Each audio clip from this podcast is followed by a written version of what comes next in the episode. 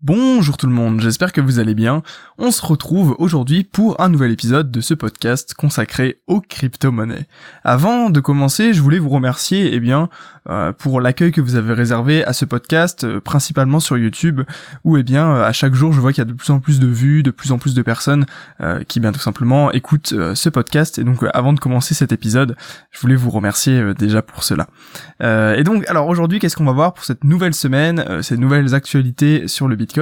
Eh bien, on va commencer par un petit peu d'international avec la Corée du Nord, qui serait apparemment en train d'essayer de hacker bah, eh le plus d'exchange possible le plus tout simplement de plateformes d'échange euh, de crypto-monnaies, notamment celles sud-coréennes. Alors pourquoi est-ce que euh, la Corée du Nord voudrait faire ça? Eh bien c'est tout simplement grâce à la, ou plutôt grâce ou à cause de la valorisation importante euh, actuelle du Bitcoin. Vous savez, le, Bitcoin a vraiment augmenté. Bon, il y a une petite correction, on va en parler un petit peu après dans, dans ce podcast. Mais l'idée c'est que voilà, le Bitcoin prend des, des proportions importantes et donc les, ça intéresse finalement beaucoup de hackers, notamment les hackers nord-coréens parce que au vu des sanctions économiques que, que ce pays subit, notamment à cause de tous ces essais nucléaires, etc. Je vais pas forcément vous redétailler tout ce qui s'est passé par rapport à ça. Mais toujours est-il que, euh, notamment les États-Unis sont très, euh, comment dire, euh, très sensibles à ça et ont décidé de prendre des sanctions économiques importantes contre contre la Corée du Nord, donc en prenant des mesures légales contre les, les sociétés qui font du commerce avec ce pays, enfin tout tout ce genre de choses. Et donc la Corée du Nord a besoin de cash en fait. Et, c'est pour ça que apparemment, après voilà, ce sont des suppositions évidemment, elles auraient, elles auraient des, des équipes de hackers qui eh bien euh, irait tenter de hacker euh, les euh, comment dire les, exchanges pour euh, choper du bitcoin et puis bah, avoir du cash pour simplement l'échanger pour pouvoir faire des échanges etc et puis bah, développer finalement son commerce. Donc c'est assez ça paraît logique finalement que la Corée du Nord s'attaque un petit peu au bitcoin. J'avais lu également un article il y a quelques quelques semaines sur eh bien la Corée du Nord qui avait euh, demander à un, expert du Bitcoin, enfin de, des crypto-monnaies de la blockchain, euh, de venir. Donc c'était, je crois que c'était un expert sud-coréen, euh, de venir tout simplement enseigner la blockchain aux étudiants, euh, aux étudiants tout simplement nord-coréens. Et euh, ce qui avait été marquant dans, dans cet article, c'était que euh, justement ce comment dire cet expert expliquait que là-bas ils n'avaient pas du tout la même approche que par exemple les Européens ou les Américains, dans le sens où ils n'avaient pas été, ils n'avaient pas grandi avec l'accès à Internet aussi libre que nous on avait pu le faire, et donc ils avaient quand même un certain retard en fait par rapport euh, à nous euh, sur tous ces aspects-là, même si évidemment les concepts de Bitcoin et de crypto-monnaie ne sont pas forcément très compliqués à comprendre une fois qu'on a on a saisi les principes de base. Mais disons que pour tout ce qui était autour l'environnement euh, c'était plus compliqué pour eux de, de saisir les enjeux euh, de ces de ces crypto-monnaies. Donc voilà pour euh, pour la Corée du Nord. On passe directement euh, en Allemagne où en fait la Deutsche Bank reconnaît tout simplement que la blockchain et toutes ces technologies derrière ont un immense potentiel. Cependant et eh bien comme souvent elle, elle, estime que les crypto-monnaies actuellement sont dans une phase extrêmement spéculative. Voilà reprocher de penser ça. Et, euh, et voilà, l'idée c'est que, comme d'habitude, on estime que les cryptos, pour le moment, c'est pas ultra, euh, comment dire, c'est pas ultra pertinent de les utiliser telles quelles. Par contre, les, euh, les, technologies, euh, la blockchain derrière, tout ce qu'on peut avoir euh, autour de des crypto-monnaies, eh bien la Deutsche Bank estime que on pourra s'en servir et que les entreprises vont s'en servir et qu'il va y avoir un glissement en fait des business models classiques vers les business models utilisant la blockchain et tout et en fait tout ce qu'il peut y avoir derrière, notamment tout ce qui est comment dire collecte de données et tout ce qui est stockage de données qui pourrait être beaucoup plus facile et vraiment euh, plus simple en fait avec euh, avec euh, la blockchain.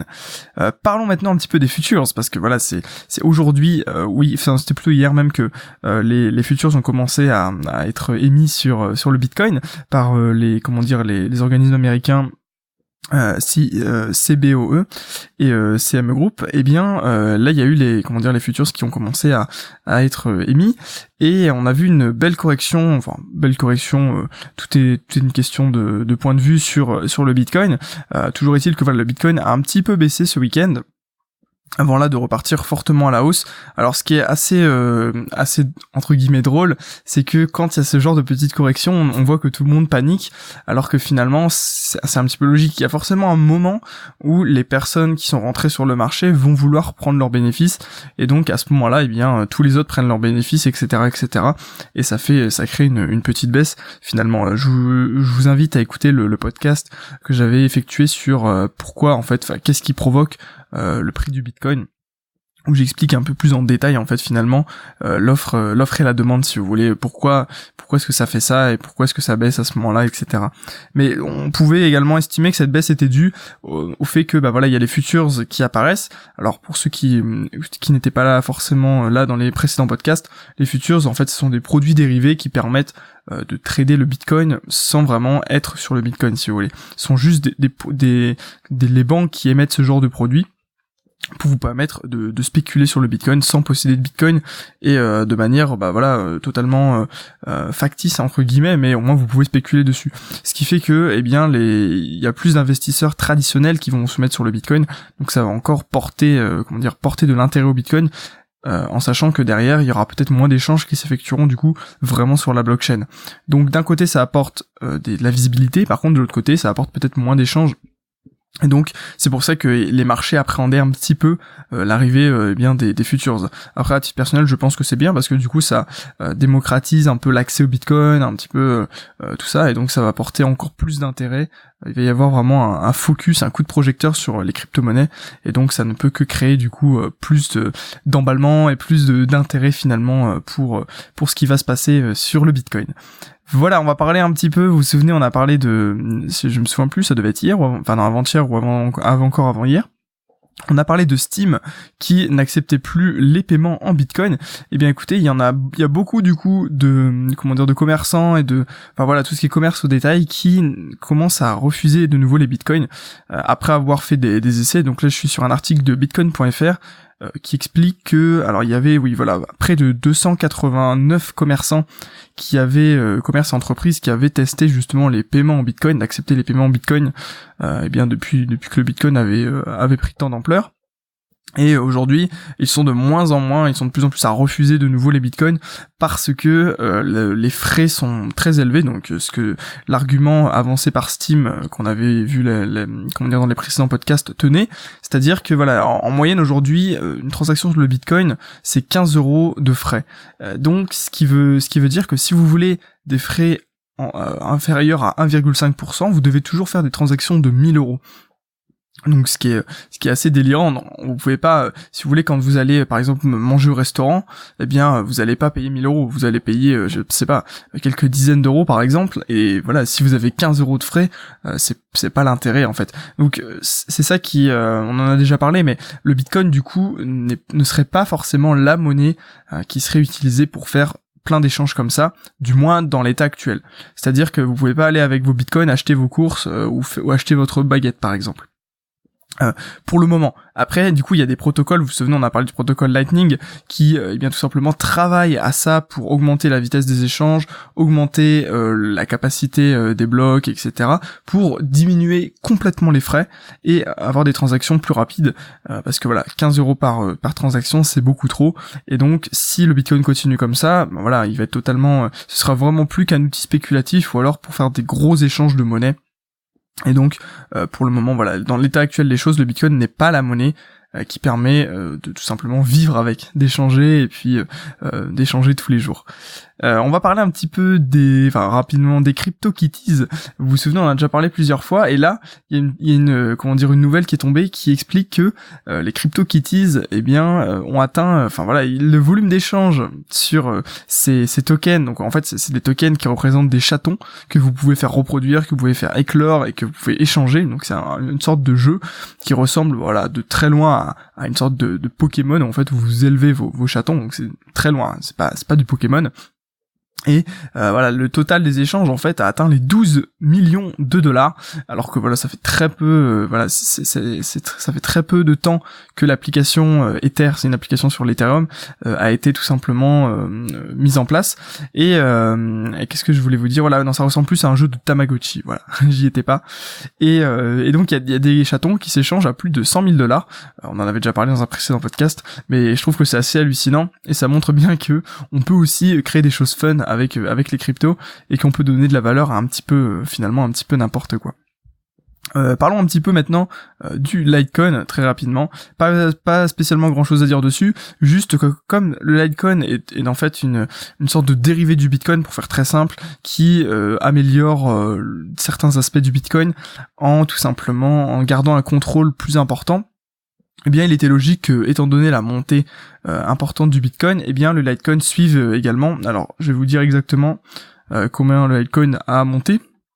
Mais toujours est-il que voilà, il serait passé du coup de, ouais, à peu près une centaine de, de dollars, là presque 160. disons que le Litecoin suit un petit peu la, tendance haussière du Bitcoin et euh, si le Bitcoin continue, eh bien le Litecoin pourrait continuer d'exploser et c'est vrai que le Litecoin représente une des crypto-monnaies majeures finalement de l'écosystème euh, bah des, cryptos.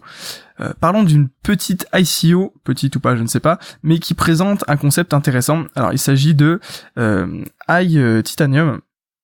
Alors qu'est-ce que c'est? C'est une crypto, je ne vais pas rentrer dans les détails vraiment détails, de toute façon vous avez le lien de l'article qui en parle euh, dans, la description de ce podcast. Euh, l'idée c'est que vous avez un certain nombre de tokens qui sont des ITC ici euh, pour e-titanium. Et quand vous gardez ces tokens sur votre wallet, eh bien ça vous génère tout simplement des gains en, en titanium donc dans la même dans la même crypto. donc je ne sais plus combien sont les gains, mais il me semble que c'était de l'ordre de 8 voilà 8,3% par mois par rapport à votre portefeuille. Alors, comment ça fonctionne? Ça fonctionne avec euh, un système de euh, alors de proof of stake. Euh, alors, je vais pas vous rentrer non plus dans le détail, mais l'idée c'est que quand vous gardez vos cryptos, cela permet de sécuriser les transactions et donc vous êtes rémunéré finalement sur cette comment dire sur ce travail que vous fournissez simplement en gardant les cryptos. Alors c'est un, un business model qui n'est pas encore ultra développé dans le monde des cryptos, mais qui bah voilà potentiellement peut euh, comment dire euh, potentiellement c'est une nouvelle manière de gagner de l'argent de manière très facile en fait. Vous gardez, vous gagnez. Et ouais voilà, donc c'est ça que, que je voulais vous expliquer, c'est que quand vous achetez euh, ces, ces tokens, et eh bien vous, téléchargez le wallet sur votre votre ordinateur et je pense que c'est ça qui va générer du coup des comment dire la, la, proof of stake qui va vous permettre tout simplement de gagner tout simplement des, des cryptos au fur et à mesure. Alors je vais pas, du coup je vais pas forcément rentrer dans le détail, mais vous, comprenez l'idée, c'est que vous devenez un acteur finalement euh, de la blockchain de de cette de cette crypto, et donc vous générez des rendements mensuels. Donc là, euh, entre autres, c'était ouais 8,3%. Après, ça veut pas dire grand chose parce que si la valeur de euh, du token baisse au fur et à mesure que il y a des bénéfices, bah disons que baisse par rapport à, une monnaie fiat comme l'euro ou le dollar, eh bien du coup vos bénéfices sont grillés et ça ne sert à rien. Euh, voilà, c'est c'est sont des en tout cas ce qui ce qui m'a semblé intéressant c'est que c'était un business model nouveau que dont moi-même je ne comprends pas forcément tous les aspects mais qui vous permet de générer de la valeur juste en possédant des choses en, fait en, allouant par exemple votre espace de stockage enfin il y a des milliers d'applications qui sont possibles avec avec la blockchain et avec euh, ces moyens alternatifs de générer de la valeur et, puis tout simplement de gagner de l'argent euh, une petite remarque avant de presque terminer, euh, c'est encore un, comment dire un internaute de, de, Reddit. Décidément, à chaque fois, je vous prends ce genre de ce genre de petite phrase pour pour la fin qui explique que en fait 80 pour, 99% des personnes dans le monde ne sont pas encore sur le marché du Bitcoin. Et donc euh, c'est ce qui est intéressant de voir c'est que quand il va y avoir 3% des gens qui vont être sur le Bitcoin, 4%, 5%, 6% dans quelques années, eh bien forcément ça va faire une, demande incroyable et puis les marchés vont exploser parce que eh bien nous on est vraiment les premiers, on est dans les moins de 1%. Il me semblait que dans le monde il y a 0,01% de, de personnes, d'êtres humains qui possèdent du Bitcoin. Donc imaginez juste s'il y aura 1%, quand il y aura, ça va multiplier par 100 tout simplement l'attention en fait des, investisseurs. Ça multipliera pas forcément par 100 le cours du Bitcoin, mais ça va multiplier par 100 l'intérêt et peut-être par 200, 300, 400, 500 en fonction du nombre de personnes qui vont qui vont s'intéresser. Et je trouve cette remarque assez pertinente parce que c'est logique. Après, est-ce que euh, il va pas y avoir un gros crash avant Je ne sais pas. Mais dans toute logique, plus il va y avoir d'intérêt, plus il va y avoir euh, de demandes et plus les cours vous montez. Donc euh, l'idée c'est d'être vraiment les premiers à acheter, à investir et puis à diversifier euh, son portefeuille de crypto-monnaies. Et pour terminer, un petit article de Forbes, alors je vais pas vous le détailler parce que il est assez long, mais qui propose en fait tout simplement 10 prédictions sur euh, le Bitcoin, enfin oui non, pas forcément sur le Bitcoin, sur toutes les crypto-monnaies en 2022, donc pour les 5 prochaines années. Donc je vous invite à aller le lire, c'est assez sympa, ça montre à la fois des défauts et à la fois des, avantages assez intéressants de comment en fait les crypto-monnaies pourraient transformer le monde, notamment le monde des entreprises et puis notre quotidien. Euh, donc je vous mets de toute façon le lien dans la description de ce podcast et puis si vous voulez du coup euh, plus de, comment dire des compléments, il vous suffit de cliquer puis aller voir euh, tout simplement lire cet article. Voilà, j'espère que ça vous aura plu, vous aurez appris des choses. De toute façon, nous on se dit à demain pour eh bien les nouvelles actualités des crypto-monnaies. D'ici là, portez-vous bien, faites de bons trades, investissez intelligemment et puis on se retrouve demain. À très bientôt et bonne journée tout le monde.